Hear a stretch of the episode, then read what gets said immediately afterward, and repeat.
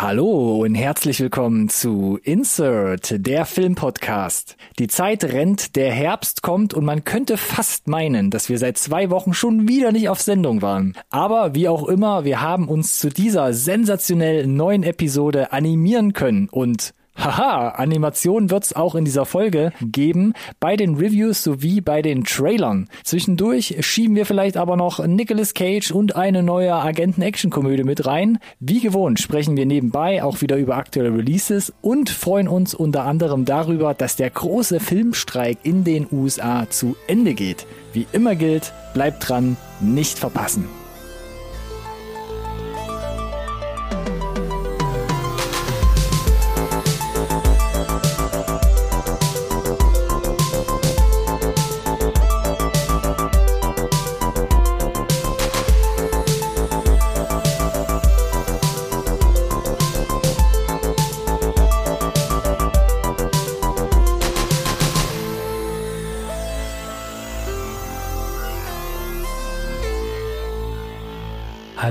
Herzlich willkommen auch von meiner Seite zu einer neuen Folge Insert Nerd Science Recorded on Tape, der Filmpodcast, den wirklich jeder braucht. Mhm. So sind die mittlerweile fast die Regel geworden in zwei Wochen vergangen. Wir sind zurück auf Sendung, alle sind gesund, Familie ist genesen und ich darf sagen, hallo und herzlich willkommen, lieber Ronny. Wie steht es denn um deine Gesundheit aktuell? Danke für diese charmant nachfragende Anmoderation, Alex. Wie immer. Mir geht's so, weiß ich nicht, herbstlich, Machst du es mit einem schnüffelnden Näschen hier? Ja, fast, aber ich, äh, jetzt tu aber nicht so, als wäre ich der Grund dafür gewesen, dass wir jetzt zwei Wochen weg Nein, nein, ich habe ja gesagt, die Familie ist gesund, das war bei mir der Ausfall, verschuldet. Okay.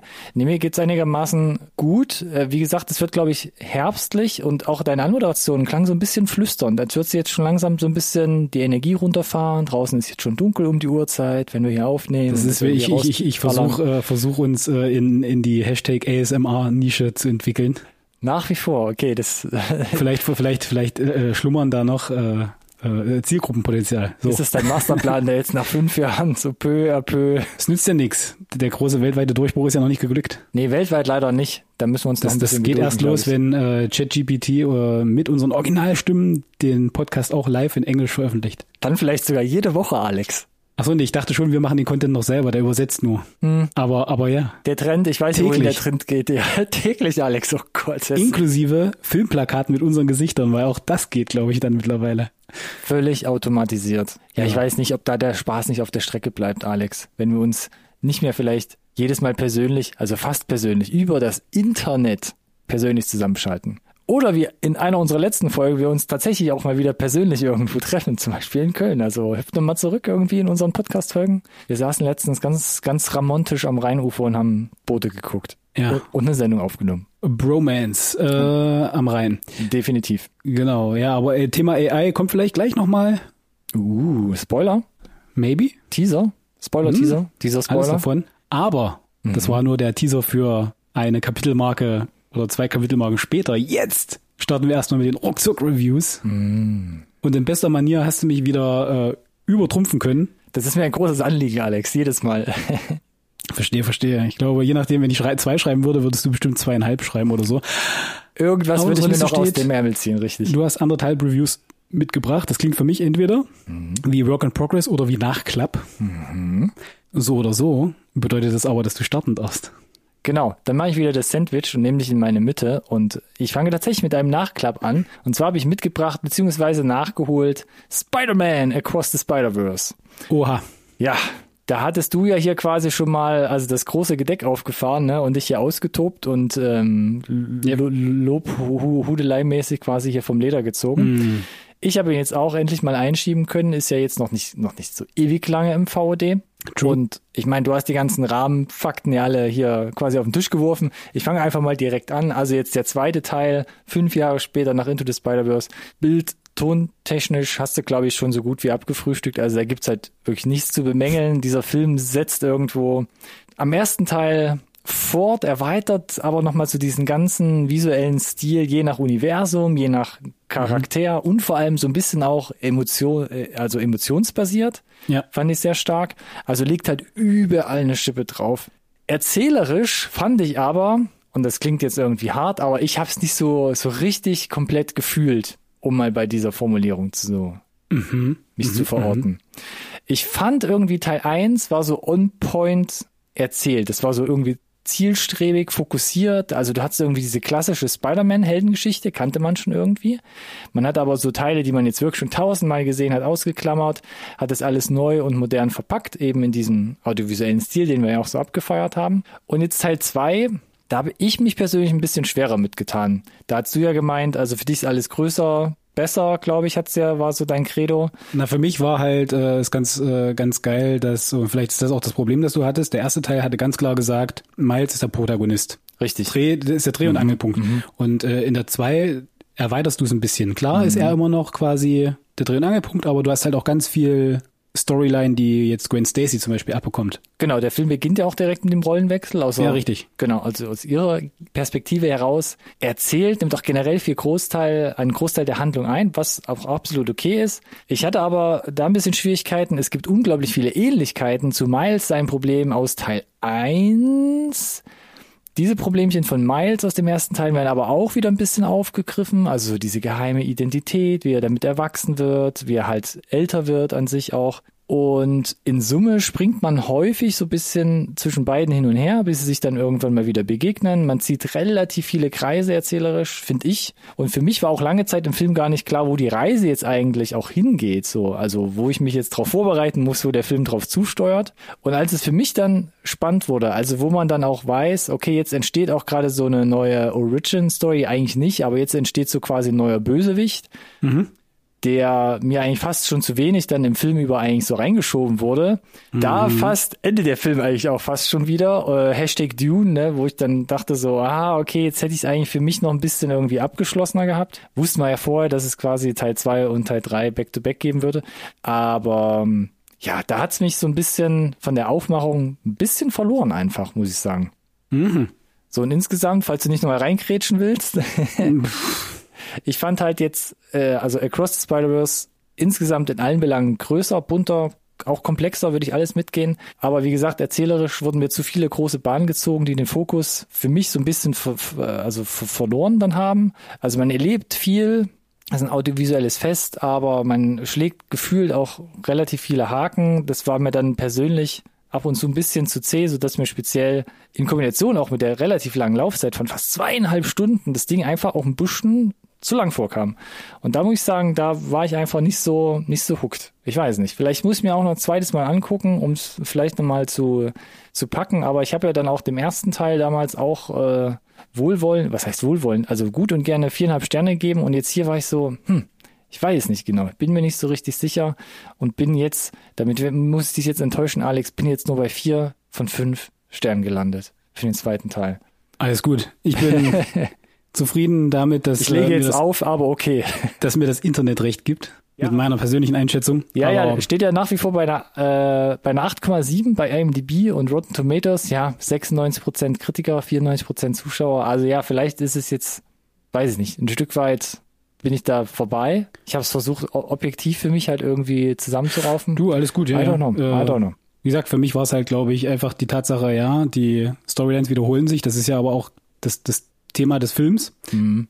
Und das war halt genau dieser Kicker, ne? Dieses, äh, ich habe halt so viele Comics gelesen, so oft ein, ein Reboot gelesen von der gleichen Figur und äh, wir machen nochmal das anders und wir machen das anders und du siehst es nochmal, aber von einem anderen Zeichner, aber nochmal so und fast so ähnlich. Und diesmal ist der eine Frau und diesmal ist der ein Mann und diesmal sind sie, äh, weiß ich nicht, alle Hamster und äh, oder Frösche oder weiß ich nicht, aber du weißt, was ich meine, ne? Ja. Und ich fand es halt super, dass der Film halt dann uns anhand dieser zwei Beispiele von Gwen und Miles das nochmal vor Augen führt und dann halt sagt, so, und jetzt machen wir das zum Thema und ähm, versuchen Dinge anders aufzuziehen. Das fand ich irgendwie, Ja.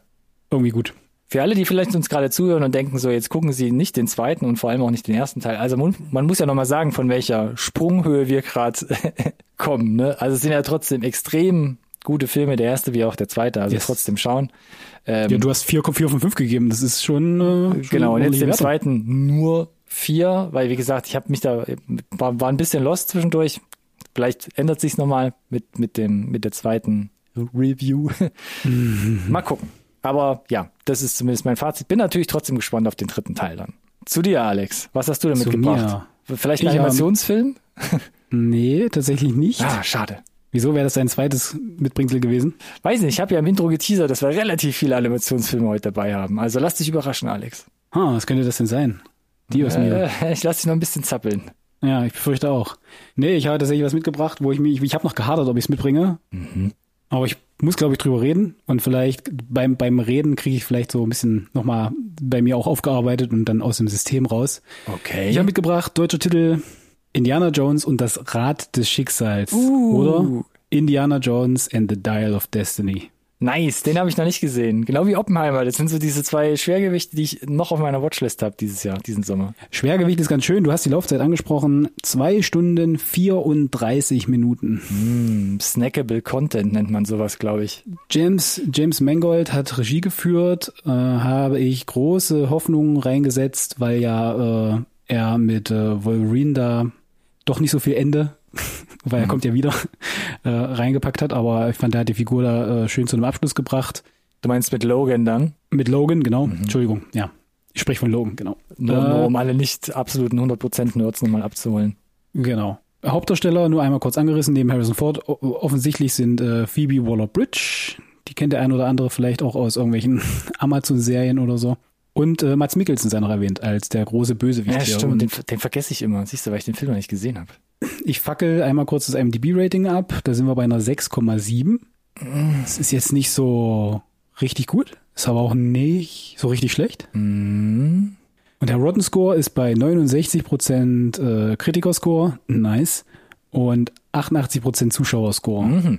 Also nah beieinander, Ja. aber eher so, dass die Leute sagen, sie fühlten sich besser unterhalten und der, der Kritikerscore bei den Rotten mehr so bei beim IMDb 6,7, ne? Mhm.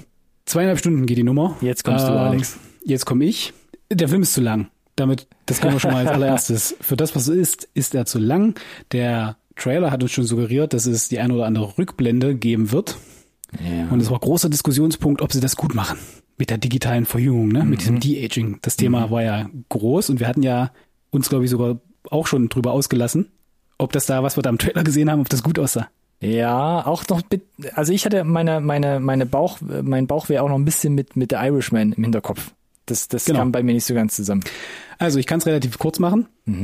Ich finde es nicht gut, wie es gelöst ist, bis zu dem Zeitpunkt, wo er endlich seinen Hut aufsetzt. ich kann dir nicht sagen, woran es genau liegt. Ich glaube, es liegt daran, dass es so ein bisschen den Glanzpunkt aus den Pupillen rausnimmt, weil wir mit den Augen das größte Problem haben bei dem De-Aging. Aber ab der irgendwann in diesem in dieser Rückblende setzt er seinen Hut auf und ab dem Zeitpunkt konnte ich dir nicht mehr sagen, ob da jetzt gedeaged wurde oder nicht. Nice. Ab dem Zeitpunkt ist es so, dass ich gesagt habe, das ist überragend, das habe ich noch nicht besser gesehen. Okay. Davor war es ein, oh, bleibt das jetzt so die ganze Zeit, das kann ich nicht gucken. äh, nimm mit, was du davon mitnehmen möchtest. Ich war dann sehr happy, als er den Hut auf hatte und da ähm, ist Indiana Jones, das hatte den halt die meiste Zeit auf.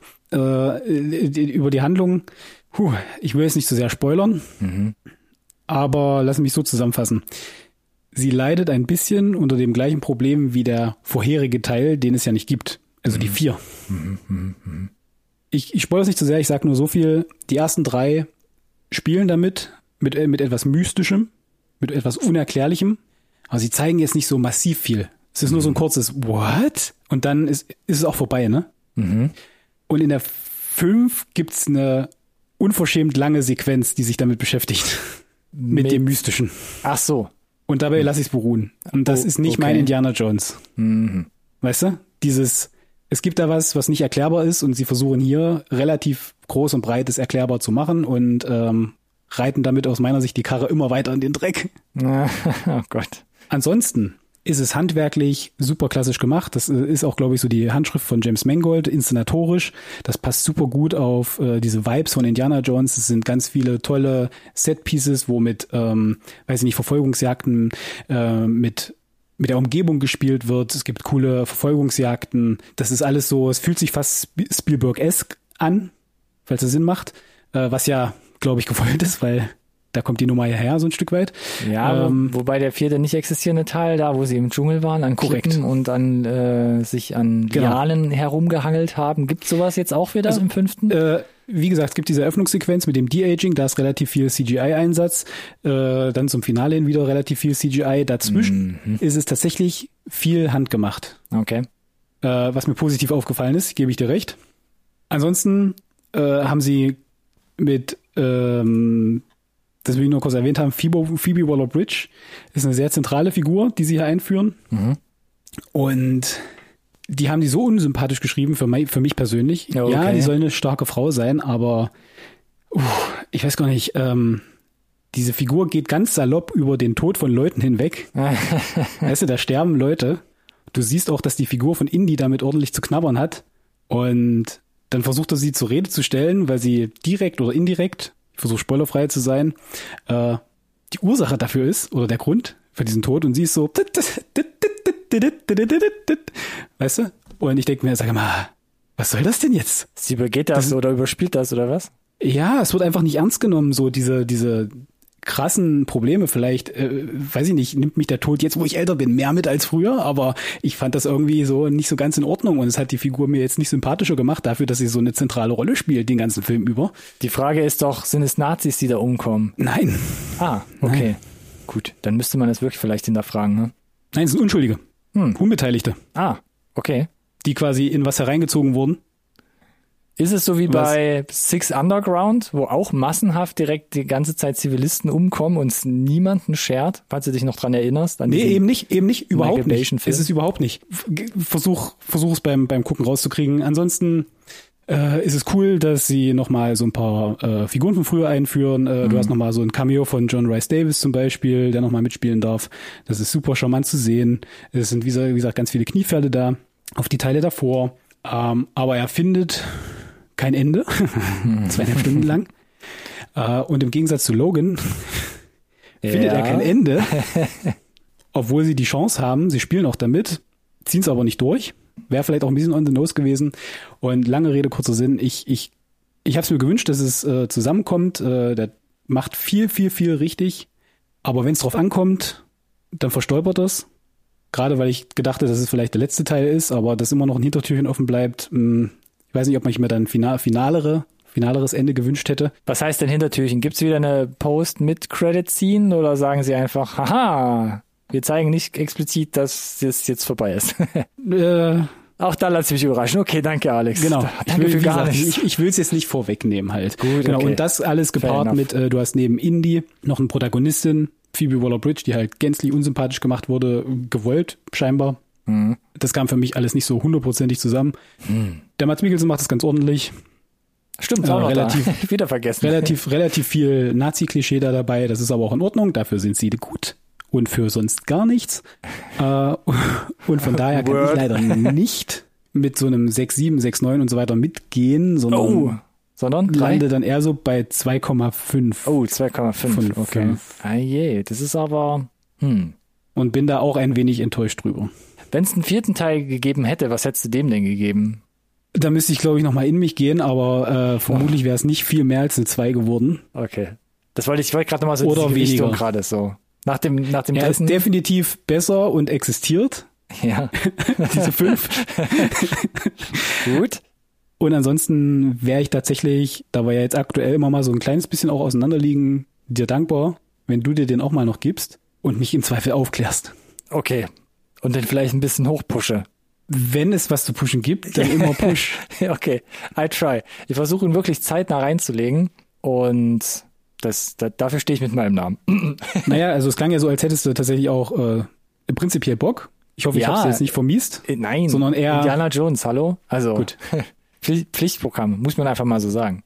Yes, das dachte ich mir halt eben auch. Ja, es kommt, es kommt zeitnah. So, und jetzt kommst du mit Animationen, jetzt bin ich gespannt. Ja, ich bleib bei Animationen und das wird dich wahrscheinlich, also es wird dich wahrscheinlich auch ein Stück bocken. Und zwar habe ich hier noch was nachgeholt, das da heißt, jetzt muss ich kurz Luft holen, Teenage Mutant Ninja Turtles Mutant Mayhem. Oh my, hast du schon gesehen? Das Nice, rollt okay, von der okay. Zunge. Naja, was heißt schon gesehen? Das Ding ist schon seit Ewigkeiten im, im, im Kino.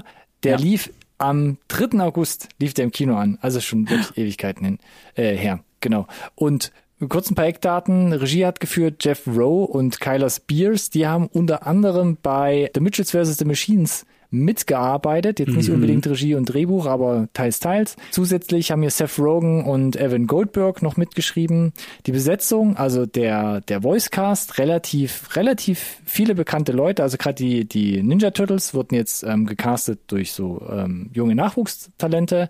Ansonsten hast du dabei Maya Rudolph, John Cena, Seth Rogen, natürlich, äh, Rose Byrne, Paul Rudd, absolut dumme, witzige Figur, die er spielt.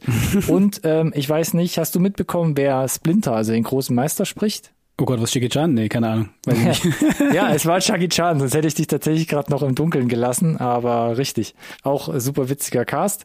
Und ja, es sind die Teenage Mutant Ninja Turtles. Also ich lese hier mal kurz bei IMDb ab.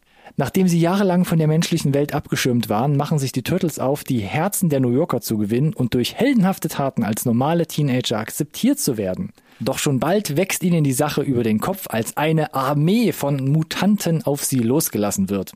Was willst du sonst sagen über die Ninja Turtles? Also das ist, das ist, also man kriegt schon, was man so ein bisschen, ähm, was man erwartet. Bild und Ton, und da war gerade das Stichwort Spider-Man, ja, der Trailer war ja gleiche DNA, ne? die gleiche DNA. Ich hätte so gesagt, hier geht man nochmal zwei Level extremer halt ins Art Department und sagt, macht's halt wirklich, macht's halt wirklich, also dreht wirklich den, das, das Level auf, auf elf. Also fast alles in diesem Film wirkt irgendwie handgemalt. Und ich meine, ja, das heißt aber Zeichner. Nein, ich meine wirklich, es sieht teilweise wirklich wie gemalt aus. Also wirklich, als hätte da einer im Hintergrund einfach mit dem Stift noch ein paar Linien gezogen, um ein Haus hinzukriegseln. Also es wirkt teilweise super roh. Es gibt, es gibt, glaube ich, keine einzige Gerade in diesem Film, also keine gerade Linie in dem Film. Es gibt teilweise extremst einfache Animationen, gerade so im Hintergrund, wenn irgendwo so eine Ampel blinkt, da merkst du richtig, das ist eine Animation, die besteht aus zwei Frames. Und das ist aber alles, das klingt super negativ, aber das ist super hochwertig ausgewählt und super cool zusammengesetzt, alles. Und dadurch, dass du in dem Film halt durchwegs eine extrem hohe Schärfentiefe hast, also du hast jetzt keine so unscharfen Hintergründe, wirkt das Bild zwar ein bisschen flach, aber es ist unglaublich detailliert, es passiert unglaublich viel in jedem Frame, es gibt viel zu entdecken, man lässt dann auch manchmal, das war bei mir der Fall, ganz oft den Blick so übers Bild schweifen, wie haben sie das jetzt gezeichnet, was passiert da, was steht da, wie ist da die Linienführung, wie haben sie die Häuser im Hintergrund gezeichnet, ist unglaublich interessant. Und, Aber ist ähm, es zu viel? es ist ein bisschen zu viel, gerade am Anfang, es, wenn der Film so wie du es beschrieben hast, muss ich gerade an French Dispatch denken eigentlich. Ja, The French So Dispatch war ja vor allem das erzählerische Tempo, was mich auch so ein Okay, bisschen abgehängt okay. hat. Hier ist es einfach so dieses so, wo muss ich jetzt gerade eigentlich hingucken? Okay, weil das wäre meine Folgefrage gewesen, weil ähm, der Trailer hatte mir auch suggeriert, dass sie sehr wohl auch was erzählerisch und oder audiovisuell, dass sie sehr wohl hohe, hohes Tempo gehen, was die Pace betrifft. Das gepaart mit so einem überwältigenden visuellen Eindruck, könnte ich mir halt vorstellen, ist mir zu viel. Deswegen habe ich tatsächlich, er steht bei mir auch relativ hoch auf der Liste, noch ein bisschen davor zurückgeschreckt, weil ich mir dachte, da brauche ich noch so ein bisschen Restaufmerksamkeit, damit ich dranbleibe. Also was ich mal vorwegnehmen kann, ist gerade die, die Anfangsszene, da ist so ein, bist du in so einem Bus von so einem Spezialeinsatzkommando. Der Film ist auch durchgehend so, ich würde fast sagen, ein Stück weit so unterbelichtet, sehr, sehr, sehr gritty, auch durch den Stil, sehr dunkel und wie gesagt, ähm, hohe Schärfetiefe, etc. Und dann ist so, boah, was passiert gerade und was sind jetzt, äh, wie, wie, wie, wie ist die räumliche Tiefe hier eigentlich so ein bisschen gerade gedacht. Das ist schon am Anfang ist es ungewohnt, aber man kommt halt schon relativ gut rein so im Verlauf des Films. Also das kann man schon sagen. Und ich würde auch sagen, du spürst ein bisschen die Handschrift von den beiden, die jetzt äh, hier also von ähm, das habe ich gerade gesagt, von Jeff Rowe und Kylo Spears, dass sie auch bei den Mitchells mitgearbeitet haben. Aber es ist deutlich entspannter, was ich sag mal den den Umfang, den Scope angeht. Es ist schon Ah ja, okay. höheres Tempo, aber es ist jetzt nicht, wo wir wie bei den Mitchells gesagt haben, noch eine Stufe mehr und wir werden, wir Ja, werden genau. überfordert am Boden gelegen, so mit Schaum vom genau, da, da, davor hatte ich nämlich Angst nach Nee, dem Trailer, muss ich gestehen. Das, das, Das ist, freut mich. Das ist tatsächlich nicht, weil auch der Scope sehr übersichtlich ist.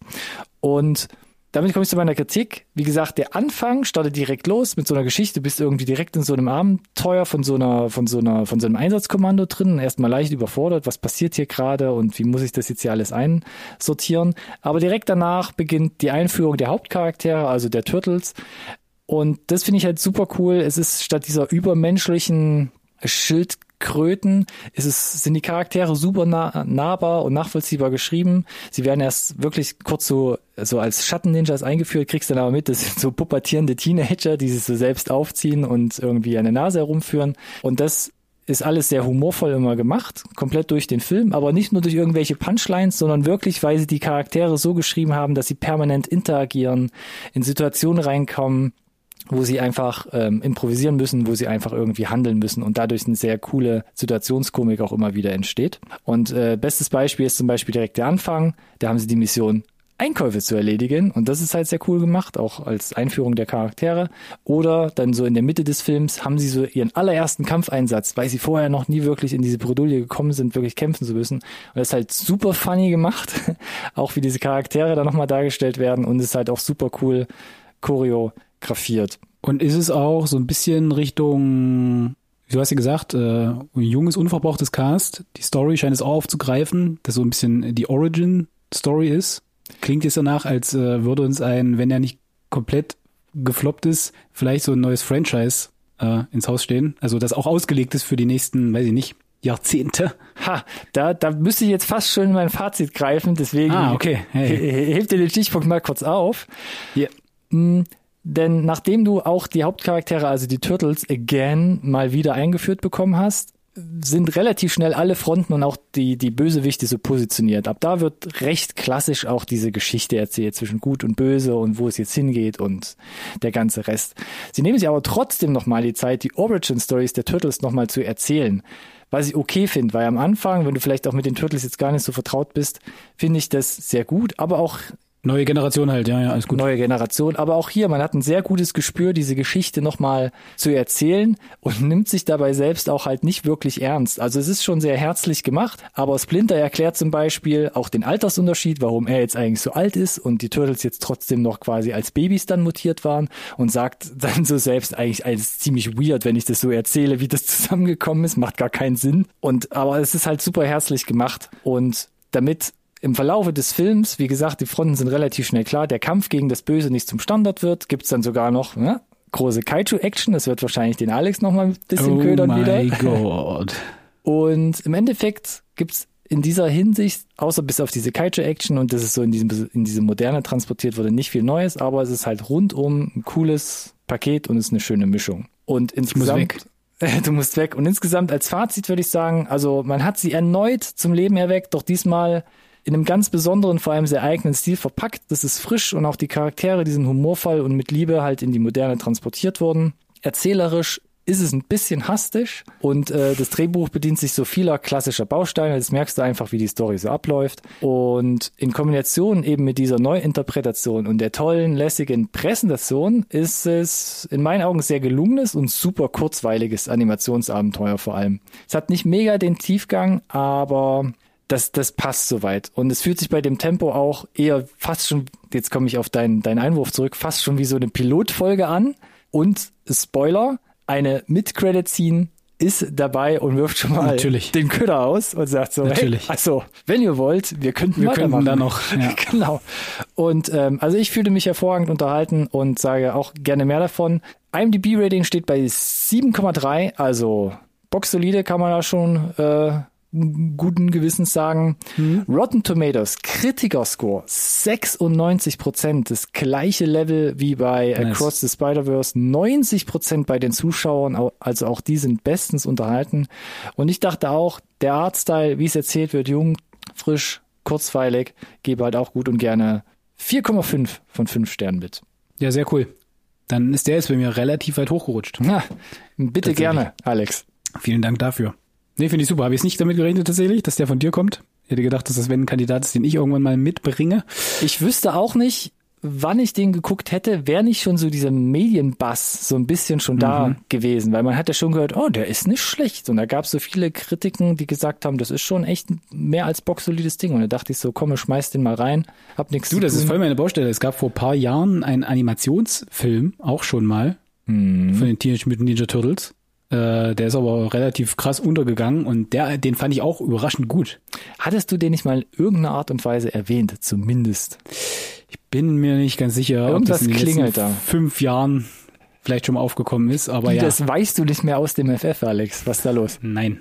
Aber weißt du, was ich weiß? Was Aus sonst, dem FF? Ja, was sonst so rauskommt oder wie wir die Folge jetzt noch gestalten wollen? Dass nach den Ruckzuck-Reviews Mm. die Releases kommen. Okay, gut. Soll ich da mal weiter genug? erzählen? Ja, das ja, solide, würde ich sagen.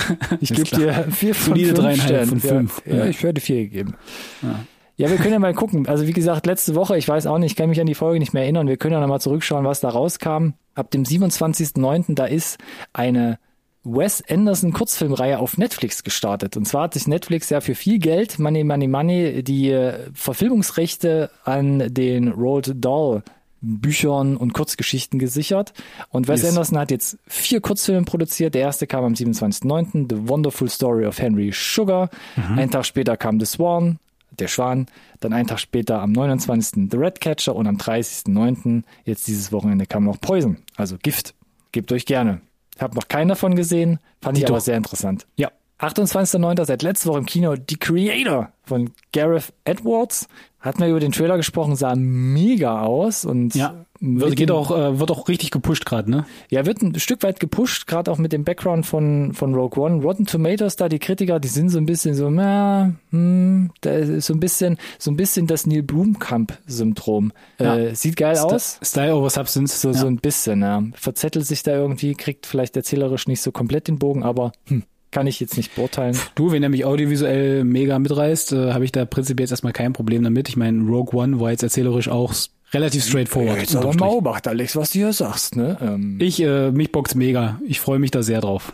Ich bin auch gerade dabei, so ein, so, ein, so ein Rudel zu koordinieren. Ich würde da mal auch wieder eine, eine Kinokarte für einlösen. Würde ich auch, wenn ich einen Wem- Babysitter hätte.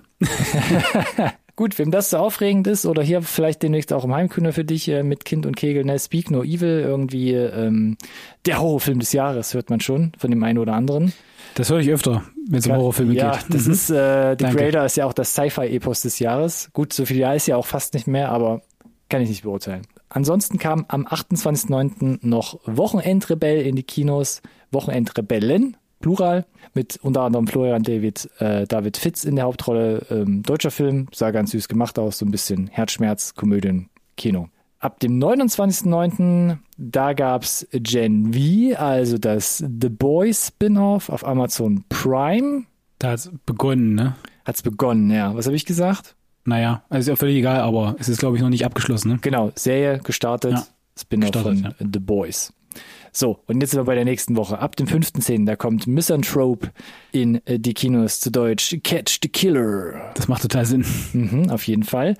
Unter anderem mit der ähm, Shailene Woodley, Ben Mendelssohn und die sind so ein bisschen siebenmäßig, Schweigende Lämmer mäßig irgendwie Ja, ja. Mhm. da einem Serienkiller auf der Spur. Sah sehr düster aus. Eigentlich mein Jam, aber so richtig äh, Hat, hat sich nicht gehuckt. hat's mich nicht, nee, nicht so richtig. Ich weiß auch nicht, ob das jetzt nicht die besten Trailer-Cutter waren, um dich da vielleicht reinzuziehen. Vielleicht auch das, ja, möglich. hm. I don't know.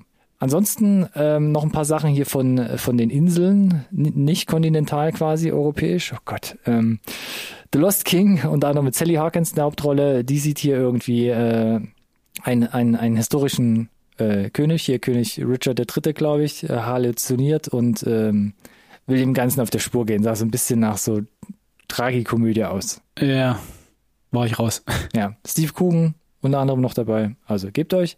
Blue Jean, vielleicht eher was für dich, Alex. Da geht's äh, in die 80er Jahre und so ein bisschen um das Thema, wie Homosexualität da gehandelt wurde. Nicht gut, Spoiler, auch äh, auf der Insel spielend. Und da geht's auch so ein bisschen um dieses Day-by-Day. Seichte Gerangel. Kost, richtig, genau. genau. Lehrerin Mhm. kann Mhm. und will sich nicht outen, weil sie sonst ihren Job riskiert, sah auch nach äh, Herzschmerz aus. Und völlig andere Baustelle, Freelance mit John Cena und Alison Brie. Der Trailer war Actionkomödie Ja. und die Action war auch definitiv, de, definitiv da. Die Komödie war so ein bisschen so, äh, da hätte ich jetzt nicht direkt reingeschnitten noch mit in das Wort oder so, also ganz komische Vibes irgendwie. Ja, Okay, das war das Zwischenfazit. ja, nee. Ich hatte dem nichts hinzuzufügen, du hast das ganz gut schon zusammengefasst. Okay, ich schließe noch schnell ab mit zwei Streaming-Sachen. Ab 6.10. kommt Reptile auf die Netflix-Plattform. Da hatten wir über den Trailer gesprochen, unter anderem mit äh, dem Benicio del Toro. Da bin ich schon eher dabei. Da bist du eher Besserer dabei. Trailer. Erstens musst du nicht vor die Tür gehen, genau. Und äh, zweitens war der Trailer Netflix-typisch halt schon ziemlich gut gemacht, muss man sagen. Und wo du dann direkt auch noch sitzen bleiben kannst, Loki Staffel 2. Auch ab Be 6.10. be Plus. beginnt im Gegensatz zu Reptile. Netflix veröffentlicht ja direkt zum, zum Bingen Loki wöchentlich, ne? Wobei Reptile äh, zweieinhalb Stunden Film. Ach, Entschuldigung, ja, ja, nee, ja, Ah. völlig richtig. Ah. Reptile ist ein Spielfilm. Du, Alex, wer kommt da nicht für schon Z. Es kann, kann mir genauso passieren, mein Lieber. Ne? ja, Wer am Blaser ist- sitzt. Es ist einfach so, ne? Genau. Wie gesagt, aber äh, bei Loki, zweite Staffel, ich bin noch unentschlossen, ob ich jede Woche mich hinsetze oder ob ich warte. Mal gucken. Okay. Weil so ganz ist jetzt nicht so, dass ich sage, oh, ich brauche unbedingt mehr Serien-Content von, Ja, das stimmt von schon. Marvel nach das immer- äh, ich Secret Invasion. Ich finde das, ja, okay, ich finde das immer einen interessanten Ansatz bei dir. Ich könnte, also, ich gucke, ich fange es dann lieber an und freue mich so und hab so, weißt du, hab so einen Stundenplan, dass ich sage so, guck mal, Mittwoch, Donnerstag, Freitag, da kommt so eine neue Folge und dann ist es wieder so eventmäßig, anstatt zu sagen, ich warte jetzt zwei Monate und dann baller ich das durch so an einem Ja, lass es, mich, lass es mich vorsichtig formulieren. Hätte ich dieses Konzept gefahren bei Secret Invasion, dann hätte ich äh, eine Folge reviewen können. weil du abgebrochen hättest. Und damit kommen wir zu den News. Gut, okay. Ja, News, aber freudige News, oder? Auf jeden Fall. Ist ganz witzig, ne? Ich hatte in Vorbereitung für, wir haben ja so ein gemeinsames gesharedes Dokument, habe ich reingeschrieben, Streik beendet, Fragezeichen, weil Ja. es bahnte sich an und äh, ich konnte dann im Verlaufe der Vorbereitung zur Sendung dieses Fragezeichen entfernen und die Quellen noch darunter hängen. Wow. Und es geht ja tatsächlich auch schon wieder los, ne? Also gerade die, die Late-Night-Hosts starten, glaube ich, zum Montag wieder. Also hier ein Colbert und ein Fallon und so. Die haben schon wieder fleißig, also plötzlich erwacht Instagram auch wieder zum Leben, so gefühlt, oder generell Social Media. Ähm, ja, man hat sich wohl einigen können. Äh, so wie ich las, die eine oder andere Meinung wohl auch ein solider Deal. Und, und jetzt nochmal den Brückenschlag, wesentlicher Streitpunkt war ja der Umgang mit AI. Mhm.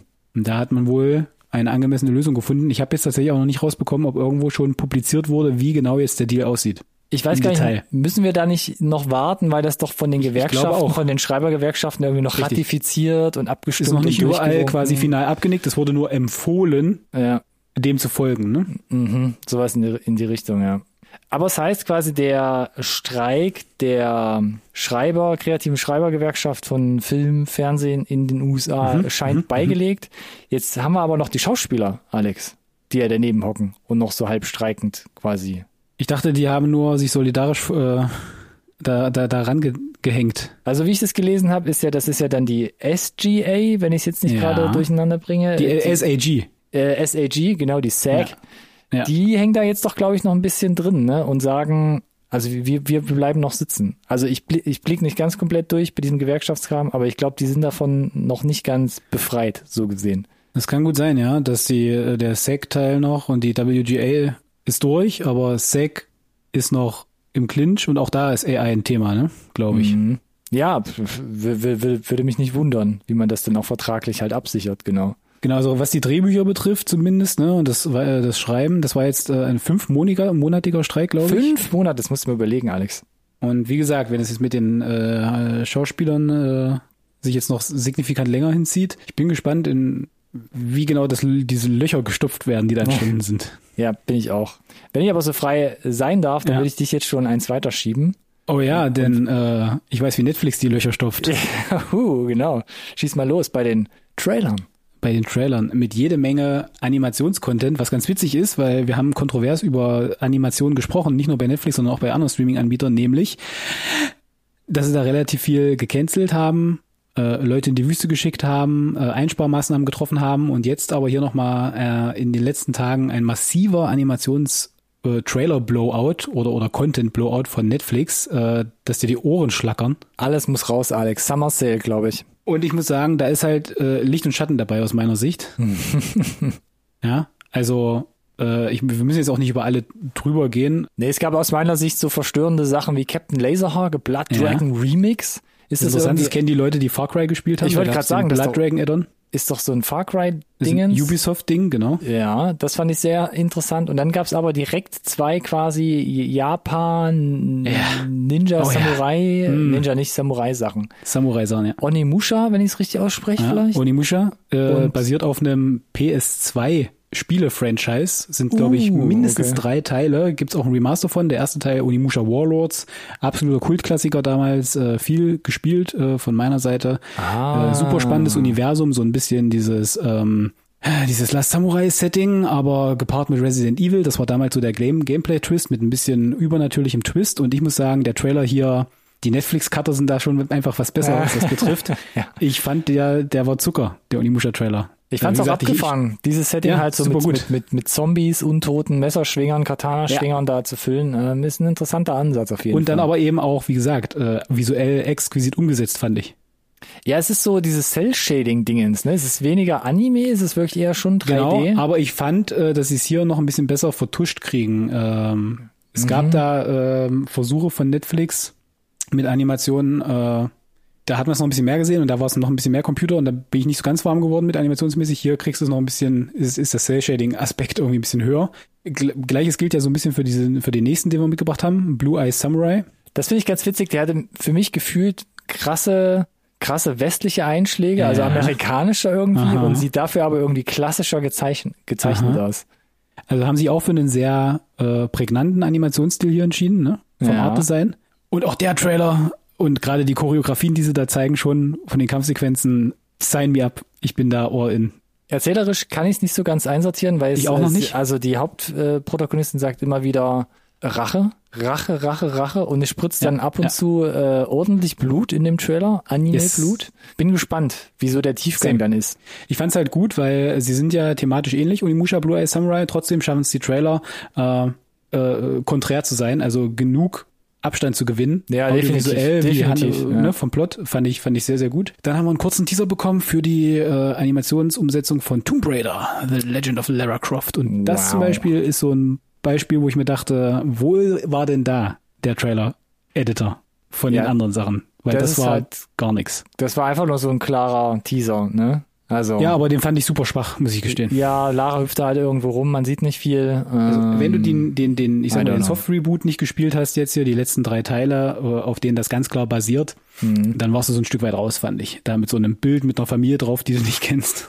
Hat mich, hat mich hart an so klassische irgendwie no- 80er, 90er Jahre äh, aus den USA stammenden Serien erinnert, wo sie über das Mhm. Bild wischt. Da ist ja irgendwie Bionic Six oder sowas. Da ich so, oh, das ist voll die Oldschool-Vibe. So vom, vom Stil. ja, oder sowas in die Richtung. Fand ich aber sehr interessant. Bin gespannt, wann der erste richtige Trailer kommt. Passend zu Action Man hatten wir noch so eine kurze Sequenz aus dem neuen Masters of the Universe Revolution. Fortsetzung, Spin-off, wie auch immer, gleiches Universum wie, äh, ne, also dieses, äh, Sag mal, wir haben doch über Masters of the Universe Ja. geredet und das waren doch zwei Teile, zwei Staffeln. Zwei Ja. Staffeln. Ja. Das ist doch jetzt die Fortsetzung davon, oder Ja. nicht? Ich bin gerade schon wieder. so, so in etwa, ja, genau. Ich habe die zweite Äh, Staffel echt fast schon wieder vergessen. Ist auch, wie gesagt, ja kein richtiger Trailer, sondern ja nur so eine, So eine Szene, um zu zeigen, wie es sein wird. Äh, genau. Äh, pff, sah okay aus. Ich fand es vom Animationsstil, also echt Wie der Rest. Ne? Also, oder wie die ersten beiden Staffeln so. fand, Ja. fand ich gut. So. Dann haben wir noch ein bisschen mehr Content für Scott Pilgrim bekommen, um das ein bisschen besser, glaube ich, noch zu verorten. Ja, aber same, auch eine Szene einfach rausgeschnibbelt. In dem Fall auch eine Szene, genau. Es war, genau. Aber wie gesagt, hat, hat mir noch mal ein bisschen geholfen, um zu verstehen, wo sie animationstechnisch hinwollen. Mhm. Und bist jetzt mehr gehuckt? Na, es ist wirklich relativ krass, ich will nicht sagen Abziehbild, aber es ist schon sehr angelehnt an, an den Film. Richtig, richtig, richtig stark. ist die Frage, ja. ist der Film jetzt richtig stark angelehnt an den Comic? Comic ja. Aber ich bin gespannt. Ich, mir ist immer nicht ganz klar, ob ich jetzt mehr zu Gesicht bekomme, als wenn ich den Film gucken würde. Ich finde es auch strange, dass man jetzt quasi eins zu eins vielleicht den Film nochmal nachgelagert bekommt mit den gleichen, also mit den, mit, mit den Sprechern, die auch ja geschauspielert haben. Ja. Was, was ist der Mehrwert letzten Endes? Dass es länger ist, dass es sich über noch mehr Folgen erstreckt? Das wird sich zeigen. I don't know. Was sagst du denn, genau zum letzten Kandidaten? Ist das ein besserer Teaser als Tomb Raider? Äh, ja, aber äh, ist ja auch quasi nur wie lang? 20 Sekunden? Mhm, ähnlich. Tomb Raider geht ja über eine Minute. Zum Thema Overstaying the Welcome. Äh, ja, Devil May Cry Teaser. Auch Gaming-Franchise, relativ groß. Mittlerweile, ich weiß gar nicht, sechs Teile, die ich tatsächlich, muss ich gestehen, alle gespielt habe. Hast du ja auch alle platiniert, Alex?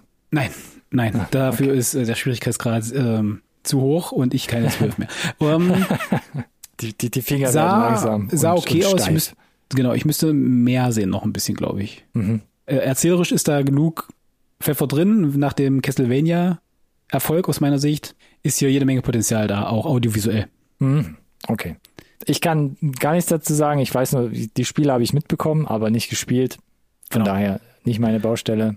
So, jetzt haben wir hier noch eine andere Animation mitgebracht. Es wird wieder Muss- japanisch. Es wird japanisch, wo es die ganze Zeit es gibt keinen Trailer. Doch, wir haben jetzt einen Trailer. Und zwar für den äh, vielleicht letzten Hayao Miyazaki-Film. I doubt it, Alex. I doubt it as well. Äh, the Boy and the Heron. Wenn ich es richtig ausgesprochen habe, keine Ahnung. Das Ähm, klingt gut, Alex, ja. Was ein abgewichster Scheiß. kann ich da nur sagen. Ähm, du siehst, dass es ein Ghibli-Film ist. Gefühlt hat er sich aus allen etablierten Ghibli-Filmen was geborgt. Ich hatte phasenweise, muss ich gestehen, Gänsehaut, einfach nur von den Bildern. Mhm. Äh, das ist sowas von meinem Jam, das ist äh, schon fast unanständig. Und weißt du, was wirklich unanständig ist? Dass ich aktuell noch keinen expliziten deutschen Starttermin finden konnte, außer 8. Dezember in den USA. Und das ist nicht okay. Das finde ich auch ungewöhnlich. Ich gehe aber voll mit deinem, mit deiner Einschätzung mit, wenn man Miyazaki-Filme vor allem kennt, also nicht nur Ghibli-Filme an sich, dann muss ja. ich auch sagen, da war, da war ähm, Shihiro drin, da war Mononoke ja. drin, da ja. war ähm, das Schloss im Himmel, da war alles. Da war Wandelndes Schloss, alles war da drin. Ja, ja, Auf das war Fall. schon ziemlich strange. Alles, was ich da, was, was ich daran liebe, war so eingedampft in, in, in diesem Film und deswegen bin ich gespannt, wo, was er erzählerisch quasi nochmal für Wege geht. Ja, ich muss ja sagen, immer wieder gestehen, ich habe die letzten ein, zwei Filme von Miyazaki nicht gesehen. Die muss ich jetzt endlich mal wieder nachholen. Was heißt wieder? Muss ich mal nachholen. Und ähm, der catcht mich schon jetzt auch wieder hier, der Trailer. Mhm. The Boy in the Heron. Genau. So, und dann was vielleicht Kontroverses, wo ich unbedingt deine Meinung hören möchte. Es hört nicht auf mit der Animation. Es hört nicht auf mit Animation. In dem Fall ist es die, der Trailer für die siebte, siebte mhm. Staffel von, von Rick and Morty. in die erste Staffel ohne Originalstimme, mit, äh, mit Soundalike-Stimme. Äh, denn wir hatten ja die Situation, dass Justin Roiland raus ist mhm. oder geraust wurde. Geraust, geraust wurde, richtig. Und wir wussten auch, dass es äh, wie, wie Soundalike-Stimmen geben wird, die, die ihn ersetzen. Ja, es hieß doch erst von den Produzenten, ja, wir, wir wollen es jetzt nicht unbedingt übertreiben ne, und suchen nicht nach 1 zu 1 Ersatz. Jetzt ist aber hier was passiert. Erzähl doch mal. Ja, also ich habe den Trailer gesehen und wir haben ja lange über das Thema gesprochen, auch öfter, war ja eben diese Kontroverse über Justin Rowland, also den Sprecher von fast allen Figuren in Rick and Morty, ähm, ja einfach da war. Und ich, ich habe den Trailer geguckt und hab's vergessen. Ich hab's vergessen, dass es ja jetzt neue Synchronstimmen sind und hab's mit der Musik im Hintergrund äh, am Anfang nicht geschnallt. Ich hab's am Anfang nicht mitgekriegt und dachte so, Moment, da war doch irgendwas. Ich muss gestehen, äh, dass ich zuerst dachte, Moment, haben die noch Episoden aus der siebten Staffel mit ihm aufgenommen und es ist jetzt so ein Mix aus Original Justin Roiland Stimme und den, mhm. den Soundalikes, weil ja, ich gebe geb dir absolut recht, äh, es gibt komplette Sequenzen, gerade in den äh, unteren Tonlagen, gerade bei, bei Rick, ja. wo ich es nicht auseinandergehalten kriege. Ich finde generell Morty ist noch spot-oniger. Äh, wenn ja. Rick dann die Tonhöhe ändert, dann höre ich es auf jeden Fall raus, dass es, mhm. dass es nicht ist. Aber es ist ihnen weit besser gelungen, als ich äh, auch erwartet hätte. Ich, also ich fand's auch crazy und ja, wenn du's hören willst und wirklich drauf achtest und sie wirklich, glaube ich, in die Stimmlagen gehen, wie du gerade gesagt hast, mhm. wenn sie schreien oder emotionaler werden, ja, ich genau. glaube, dann, dann, dann kriegst du es irgendwie mit. Ähm, mit der Musik fand ich es auch noch schwierig, wirklich komplett halt in diesem schnell geschnittenen Trailer halt einzusortieren. Aber holy moly, war das für mich unglaublich nah dran, so dass ich wirklich erst beim zweiten Mal auseinander halten konnte, wenn ich drauf geachtet habe. Ansonsten, Ansonsten rein inhaltlich. Ja, keine Ahnung, Trailer Business wie immer halt. Usual, ne? Ja, würde ich halt auch sagen. Bin natürlich gespannt, wie alle anderen Fans da draußen auch, wenn das Rick and Morty Universum wieder den, den roten Faden eher ein Stück weit aufnimmt. Haben sie jetzt mit der letzten Staffel ja jetzt wieder schon gemacht. Ja. Ein Stück weit. Wenn sich das wieder ein bisschen forciert und mit Richtung, Weiß ich noch nicht. mit dem Weg auf Staffel 10, wo sie ja gesagt haben, bis dahin und dann mal gucken, wenn sie da bis, bis dahin auch mal, weiß nicht, so diese, diese Story Arcs mal so auf eine Richtung einordnen, das wäre ganz ja. geil. Ja. Ich bin erstmal froh, dass wir tatsächlich jetzt äh, relativ regelmäßig mit neuen Staffeln versorgt werden. Auf jeden Fall, auf jeden in Fall. Da Fall hier einige Durststrecken in den genau. vergangenen Jahren. Wissen wir, 15. Oktober auf Adult Swim. Wir wissen nicht, wann Netflix nachzieht in Deutschland. Wir wissen aber, dass es ah. in aller ah. Regel immer gerne eine Weile gedauert hat. Es gab mal eine Staffel, die kam relativ schnell nach, ja. aber jetzt glaube ich auch die letzte, die sechste, das hat ewig gedauert. Ich glaube ja. locker easy ein halbes Jahr oder noch länger. Das fand ich schon sehr, sehr anstrengend. Naja, also wer Zugriff auf Adult Swim hat oder sich den beschaffen kann, go for it. Es könnte bei Netflix länger dauern. Wahrscheinlich wegen der Synchronisation. So, dann habe ich hier noch oder wir noch äh, eine interessante Nummer auf die Liste gepackt, äh, nämlich den neuen Nicolas Cage. Denn ja, der drückt immer noch Filme raus, als gäbe es keinen Morgen. Wir müssen jetzt hier einen, ja. einen rauspicken. Wir haben uns für Dream Scenario entschieden. Erzähl mal kurz was von dem Trailer.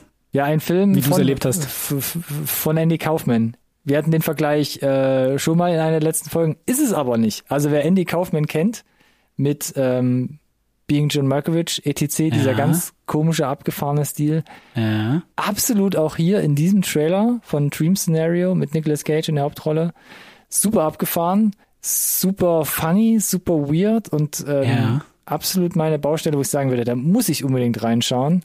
Ja, d'accord. Äh, auch Absatz der Trailer-Tafeln, die jetzt schon suggerieren, dass Nicolas Cage absolutes Comedy Gold performt, ich brauche da ein Plugin tatsächlich, dass die Trailer-Tafel mir äh, ausblendet und rausfiltert irgendwie, ja. Aber die paar Szenen, die schon drin waren, also gerade wo Nicolas Cage irgendwie reinkommt und jemand fragt, äh, hast du zufällig von mir geträumt? Und diese Situation, wie sie gespielt und ähm, wie sie gespielt wird und auserzählt wird, ist schon, fand ich sehr, Er macht das super, funny und ja. weird. Ja. Und äh, ich finde halt tatsächlich spannend, ob, ich bin mir nicht ganz sicher, ob der Film in die Richtung gehen möchte, aber ich finde ja solche, so diese Art des Sozialexperiments ganz spannend. So dieses, wenn jetzt irgendwie, weiß ich nicht, tausend Leute sich verabreden und sagen, wir posten jetzt auf Social Media, dass wir alle vom gleichen, gleichen Menschen geträumt haben und versuchen, dass das viral geht und du quasi damit, weiß ich nicht, äh, 100 Millionen Leute beschallst Mhm. und die dann unbewusst auch davon träumen und glauben, oh mein Gott, das ist, ist wirklich, das ist ja das Thema, ne, dass die Le- Leute, auch Leute, die ihn nicht kennen, von ihm träumen.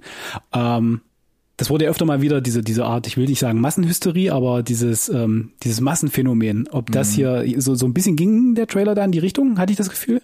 Mhm. Vielleicht ist aber auch noch ein bisschen mehr drin. Äh, dass es noch in eine, eine twistigere, noch ein bisschen abgewichstere Richtung geht. Davon würde ich stark ausgehen und mir das auch wünschen, halt vor allem. Auf jeden Fall, aber ich finde an, an sich einfach schon diese Thematik, äh, gerade in der heutigen Zeit mit heutigem Social Media, mit TikTok, mit Instagram, fände ich super spannend, das mal ein bisschen näher noch zu erforschen. Und wenn das zumindest ein Aspekt des Films ist, dann bin ich äh, jetzt schon mega fasziniert. Äh, was mich auch fasziniert ist, dass ich dafür keinen deutschen Kinostarttermin finden konnte, Ronny. Ja, auch super Set und für alle, die wir jetzt vielleicht noch äh, abgehängt haben, uns jetzt gerade zuhören. Es geht im Film darum, dass Nicolas Cage irgendwie einen, einen Professor spielt, Uni-Professor, I don't know, und plötzlich ganz viele Leute anfangen, von ihm zu träumen. Und das wird so ein weltweites plötzlich Phänomen oder mindestens. Und dann träumen alle von ihm. Zumindest ein landesweites Phänomen, genau. Genau. Und Meist dann positive Träume, was ist mit denen, die negative Träume mit ihm haben? Genau, am Anfang so ist es funny und dann kommen irgendwie die dunklen Seiten noch so Mhm, hoch und ähm, ja, ich glaube, das wird echt, äh, könnte abgefahren werden. Ist ein quasi, glaube ich, äh, ich weiß nicht, ob es ein Debütfilm ist, aber zumindest einer seiner ersten langen Filme von Christopher Broccoli, norwegischer Ja. Regisseur und auch Drehbuchschreiber jetzt von dem Film. Bin- Dream Scenario. Bin sehr gespannt auf jeden Fall. Ich auch. So, lange, lange war es ruhig. Jetzt, äh, wir hatten, glaube ich, sogar schon mal drüber gesprochen. Wir haben einen Trailer für Argyle. Oh, geil. Argyle. Ach, Argyle, okay. Argyle. Argyle, oh, geil. I put the, Ar the geil in Argyle. I see. das war aber ganz schön viel Ostdialekt jetzt, meine Güte. Ja, vielleicht muss ich es auch cutten, Alex. Also, Argyle. Besser. Warum ist das so spannend? Weil es ist eine Apple TV Plus Produktion, aber ist es nicht. Apple, T Apple hat die, hat die Nummer eingekauft oder die, die Distributionsrechte gekauft. Das heißt, Du meinst Geld- Coda? Richtig, nur, also nur, dass der Film hier wahrscheinlich signifikant mehr gekostet hat, ihn erstmal zu machen. Und dann noch jemand anderes weiter Geld ausgegeben hat für diesen Film, nämlich 200 Millionen, soweit wir wissen, Dollar, um die Distributionsrechte zu kaufen, nämlich Apple. Und die bringen ihn sogar für eine Zeit lang ins Kino. Das heißt, er startet ganz regulär erstmal für ein Kino, weil wenn ich jetzt sage, das ist ein Apple TV Plus Film, würde das ja suggerieren, dass er direkt Day and Date auf die Plattform geht, tut er aber nicht. Das kennen wir so von Apple TV Plus noch nicht so richtig. Ich weiß auch nicht warum, weil ich glaube nicht, dass das jetzt passiert, um ihn bei den Oscars anzumelden. Wenn ich schon mal quasi so eine Mini-Fazit Ich, Einschätzung ich glaube auch nicht, dass das der Sinn ist. Ich glaube tatsächlich, dass der einigermaßen Mainstream geeignet ist, durchaus geeignet ist, ein paar hundert Millionen einzuspielen. Ähm, also es ist der neue Matthew Vaughn-Film. Das heißt, der, der eigentlich äh, voll beschäftigt sein sollte mit äh, Sex und Zwickig Kingsman-Film. War ja vorher auch schon Sex und Zwickig äh, Kingsfilm-Produktion, ähm, äh, genau. Kingsman, geht- nicht Kingsfilm, Kingsman-Produktion ab, Kingsman-Film, ja. abgewickelt hatte. Äh, Worum es geht. Äh, Oder Kick-Ass, ne? Auch Bra- noch in die Runde geworfen. Kick-Ass. Ja, richtig. Regisseur und der kre kreative Ader hinter Kick-Ass. Ja, die Bryce Dallas Howard spielt hier eine Autorin, die äh, sehr erfolgreich irgendwie äh, ähm, Agenten-Thriller schreibt und da scheinbar einen tatsächlich laufenden Plot spoilert. Und dann hat mich der Trailer so ein bisschen abgehängt, wo er handlungsmäßig tatsächlich hin will, weil die wollen, dass sie dann weiterschreibt, weil die Bösen nicht wissen, wie es weitergehen soll. Oder das war für mich noch nicht so 100% klar. Was 100% klar ist, ist, äh, dass das Cast extrem krass ist. Also neben Bryce Dallas Howard, äh, ein Henry Cavill, ein Sam Rockwell in einer hoffentlich supergeilen Rolle. Ungewohnt, ungewohnt. Ungewohnt, genau. Brian Cranston wahrscheinlich als der Oberbösewicht, das passt wie die Faust aufs Auge und dann so kleine Nebendarsteller wie Samuel L. Jackson und John Cena, die da auch noch mitmischen dürfen und und ich hoffe, da haben sie dich massiv abgeholt mit mhm. einer zwar meiste Zeit computeranimiert, aber mit einer Katze. Ja, würde ich jetzt nicht so äh, pauschal immer sagen, aber sie hat ihre Momente, das fand ich ganz witzig. Sie sah doch aber zum Schluss, wo sie da einmal Trampolin spielen darf, ah, schon wie die Leute da auf äh, die Plane fallen alles und wo sie schon auf dem Dach stehen. Mhm. Das schreit alles, das, das atmet und äh, jede Pore ne, drückt da quasi den Greenscreen durch das Bild. Das fand ich, weiß nicht, muss man mal gucken. Ich hatte halt krasse Vibes prinzipiell von dem, was wir zuletzt auch bei, bei, bei Netflix so hatten, ne? ob es jetzt Red Notice ist oder ob wir auf Apple TV Plus jetzt vorher halt Ghosted hatten, wo auch ganz viel so mit diesen digitalen Effekten gemacht wurde. Das stimmt, ah. aber zumindest in dieser Zug Action-Choreo, die sie uns so halbwegs, ich sag mal, ungeschnitten, mal ein paar Sekunden wenigstens laufen lassen, hast du ganz klar wieder die Matthew Vaughn das stimmt, das hast du schon gesehen. sehen können. Das, das, war gesehen, Kingsman One-on-One. Äh, das äh, hat mir gut gefallen ich mag die Inszenierung der Action. Äh, da war ein bisschen, hatte so Bullet Train Vibes. Äh, ich weiß nicht, ob er Handlungs von der Handlung oh, Bullet Train, ja, okay. auf, mhm. aufgegriffen kriegt. Ich könnte mir auch vorstellen, dass ich da äh, mich kurzweilig äh, sehr gut unterhalten fühlen könnte. Auch hier ist es so, 2. Februar startet er in den USA im Kino. Es ist nicht klar, wie lange er im Kino bleibt. Es ist nicht klar, wann er dann also entsprechend auf Apple TV Plus landet. Aber da ist Potenzial da.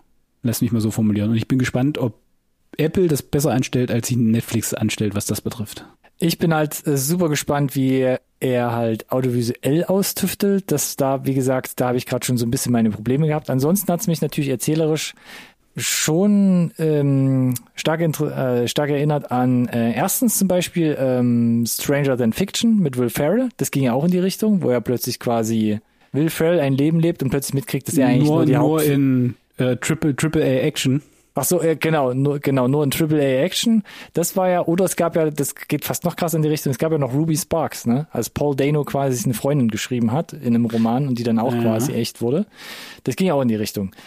Und jetzt kombiniert quasi mit dem ganzen, ähm, na, Michael Warren, nee. Matthew Warren, hm? Matthew Warren, genau, danke, ähm, kombiniert da bin ich mal gespannt. Wir waren ja nicht so mega die Fans von den letzten Kingsman-Filmen, da haben wir schon gesagt, da hat er irgendwie so ein bisschen komische Entscheidungen getroffen. Hm.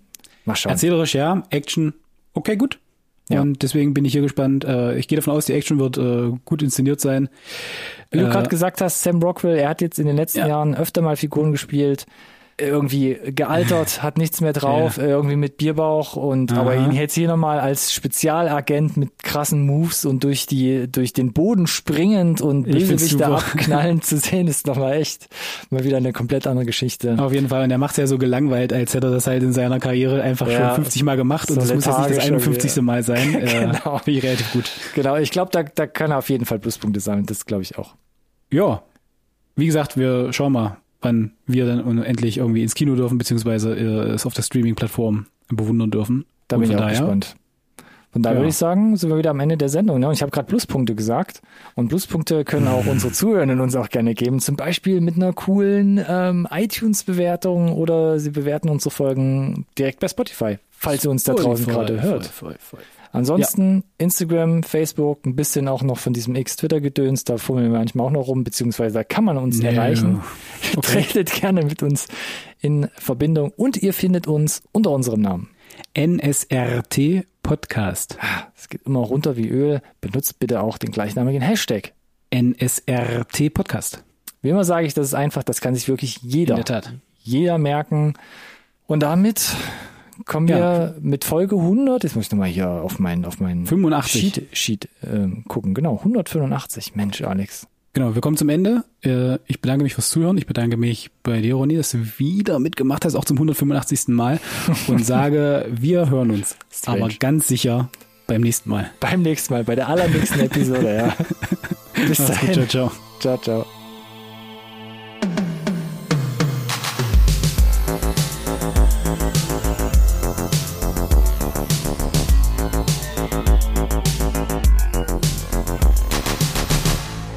Conversation can serve no purpose anymore.